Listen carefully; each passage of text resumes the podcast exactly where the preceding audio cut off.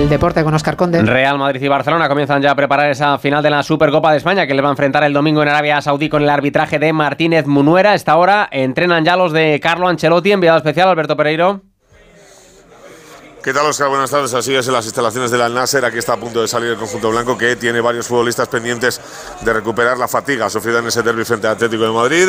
Entre ellos Carvajal, Bellingham, que acabó con un golpe en el tobillo, Rodrigo, que acabó con calambres, Tony Cross, que no está en la mejor de las condiciones, así como Ferland Mendy, que jugaba su primer partido después de cuatro fuera por lesión, y Luka Modric, que no debería ser titular en el partido del domingo. Por cierto, que estaba prevista la presencia de Florentino Pérez aquí en el entrenamiento. Mañana recordemos que a las 7 de la tarde, hora árabe, a las 5 la española, se van a ver las caras tanto él como Joan Laporta después de tres clásicos en los que Florentino no había prácticamente un año sin verse en los dos contendientes de la Superliga. No va a venir a entrenamiento porque le va a coincidir una reunión que no tiene nada que ver con el fútbol aquí en Tierras Árabes. Una final de la Supercopa que se perderá en el Barcelona el brasileño Rafinha tras confirmarse hoy que sufre una lesión muscular en el bíceps femoral de la pierna izquierda. Además, el partido Sevilla a la vez abre hoy la vigésima jornada de liga que mañana tendrá cuatro citas más, el derbi vasco Athletic Real Sociedad, el Mallorca Celta, el Betis Granada y en Las Palmas Villarreal con la baja de los de Marcelino de Terrats estará dos meses fuera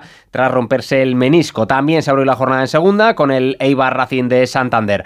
Además, la selección española masculina de balonmano debuta en el europeo ante Croacia. En los europeos de waterpolo juega hoy cuartos de final el combinado masculino español ante Rumanía. Y en baloncesto tenemos dos citas en la Euroliga: Barcelona Zalgiris y Basconia Olympiacos. Volvemos con más noticias en una hora, a las 5, las 4 en Canarias.